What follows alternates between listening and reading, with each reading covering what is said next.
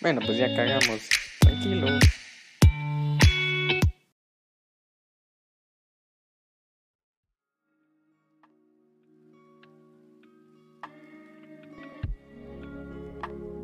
Bueno, bienvenidos. Eh, hoy nuevo podcast. Hoy es viernes. Eh, primero que nada, shot. Por eso, yo sí me lo voy a tomar ahorita. Espérenme. Ya. ya. Bueno, bienvenidos. eh, hoy, viernes 18, un podcast, eh, eh, un episodio nuevo del podcast. Esto es un podcast muy cagado. Yo soy Diego Mejía. Espero que hoy no la pasemos muy talega. Pues primero que nada, eh, decirles que, puta mucha, de verdad parece que hubiera conocido la nueva cepa del COVID porque, puta madre, ya llevo como más de dos semanas eh, enfermo, así cagadísimo y, verga, no hay cómo se me quite, pero bueno, pues hoy el tema principal va a ser eh, los fandoms, todo aquello llamado, llámese em, otakus, también de las bandas, la verdad no sé, no sé cómo se les especifican solamente a ellos. Pues realmente, mucha, a mí me parece, tal vez no súper ridículo, pero sí se me hace súper extremista el llegar a un punto en el tener que defender a un artista. Yo sé que pues cada quien tiene su punto de vista, pero verga, nadie te preguntó, cero. O sea, yo tengo mi punto de vista y, y ya, yo. O sea, de verdad, si yo quiero opinar sobre un artista, pues lo puedo opinar. Me vale verga tu opinión a como como acólita de ese fandom. eh, pero de verdad, o sea, se me hace súper intrigante cómo las personas pueden llegar a defender súper así a lo grueso a, una persona, a un artista, a un anime, a una serie o la mamá. O sea, de verdad, nadie les preguntó, Cerotes. Pues bueno, yo, eh, pues principalmente eh, decirles que sí soy, sí soy otaku. Perdónenme, yo sí me baño. O sea, realmente espero que me crean que sí me baño. Pues siempre huelo, huelo rico, entonces espero que me crean. Y pues a mí se me hace tan, tan estúpido igualmente. O sea, yo viendo series, pues realmente no es como que, verga, me nazca el, tener que defender una serie. Digamos, puta, ahorita está, si no estoy mal, la- los spin-off de los que son Elite y pues verga, o sea, sí es, sí es buena serie, pero pues sigue siendo la misma mierda de siempre de, de puta, se pelean, después se maman y, y ya como si nada y o sea, de verdad las, las series ya tienen un poco eso de ser muy repetitivas, de verdad ya no me parece como que tan sorprendente. Pues siempre tienen esto del, del inicio nudo y desenlace, de que en el nudo es como que verga, ¿qué va a pasar? Y puta, el, el super, la super trama y la mamá, pero o sea, realmente pues ya todos sabemos eso, realmente sabemos de que este problema se va a solucionar entre comillas, o sea, a huevos es lo principalmente importante de cada de cada serie, de cada película y pues eso tal vez lo vuelve un poco repetitivo. Pues em, veamos, tenemos esto de de quién mató a Sara, pues es una serie muy buena que realmente sí te mantiene en diferentes eh, temporadas, te mantiene al tanto. De hecho, ni siquiera lo sacan en la primera temporada de pues quién mató a Sara. No sé, la verdad no, no la he terminado, pero pues por lo que sé, pues no. Entonces te mantiene en este estatus de intriga. Igual esta onda de... Ay, se me olvidó esta de... Eh, Pretty Little Liars también te mantiene puta súper súper eh, enganchado pues, porque pues exactamente rompe esto llama ese em, problema de que te lo resuelven al final o sea eh, esta serie realmente tiene un vergo de de, de temporadas y en, ni siquiera en la primera o en la segunda o en la tercera pues te dicen quién es A entonces te mantienen igual intrigado por más problemas que surjan eh, en historias o problemas pequeños que vayan surgiendo, pues te mantienen igual con la misma intriga de quién es A. Y durante toda la serie pues no te lo dicen hasta puta huevos de último, pero te mantiene esta intriga de que no es solo un problema el que surge, sino que son varios, eh, te mantiene con pues historias de lo que son los personajes, de cómo se, cómo se llevan, eh, el trasfondo de su personalidad.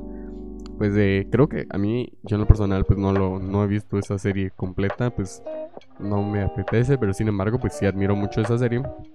Me parece súper interesante e importante que le den ese toque de mantener la intriga y no pues solo hacer un proyecto con mucha facilidad que realmente lo pudieron haber solucionado muy fácil, pues le mantienen esta intriga de, bueno, y qué putas, o sea, nos estás diciendo las verdades de todas estas chavitas, pero no nos estás diciendo quién es A. Entonces, aunque sea aquello de que, puta, ya quiero la respuesta, pues no te la están dando.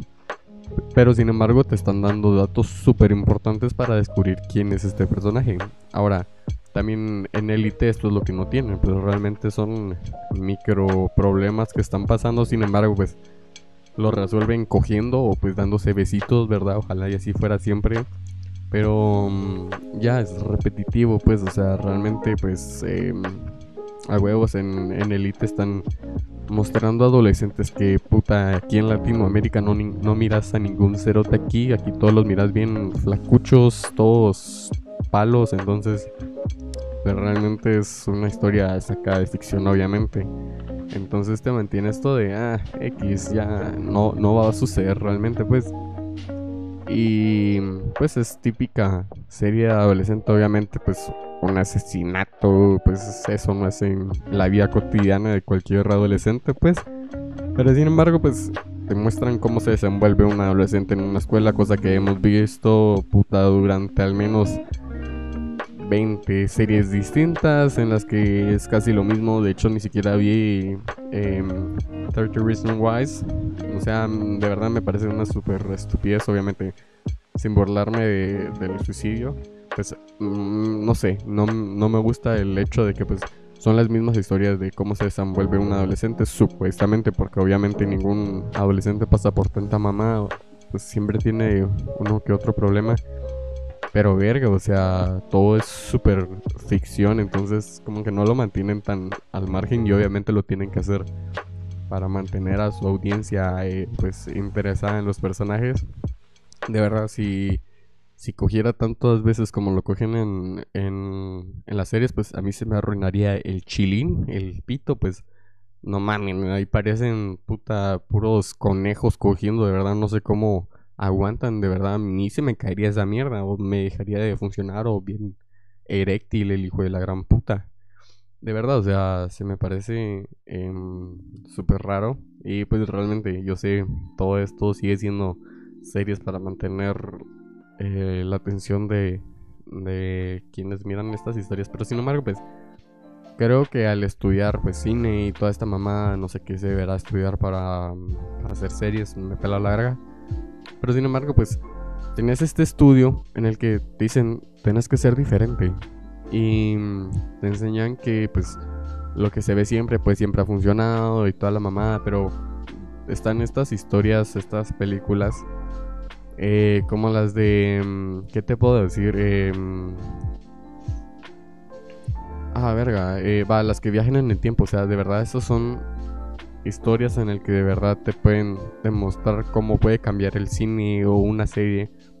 Y que no necesariamente necesita tener el mismo plot, por así decirlo, sino que puede realmente cambiar, pueden funcionar distintas tomas, diferentes diálogos, cómo se relacionan, pues realmente no es necesario tener un problema entre los personajes, simplemente pues eh, puede tener este problema en teoría general, pues es una cosa que te mantiene igualmente cautivado y te muestra cómo puede ser de diferente las series a las películas, cómo pueden cambiar pues lo normal a de verdad tener una idea original y que pues salga bien obviamente siempre está este cambio entre los eh, guionistas y el director de una serie o una película.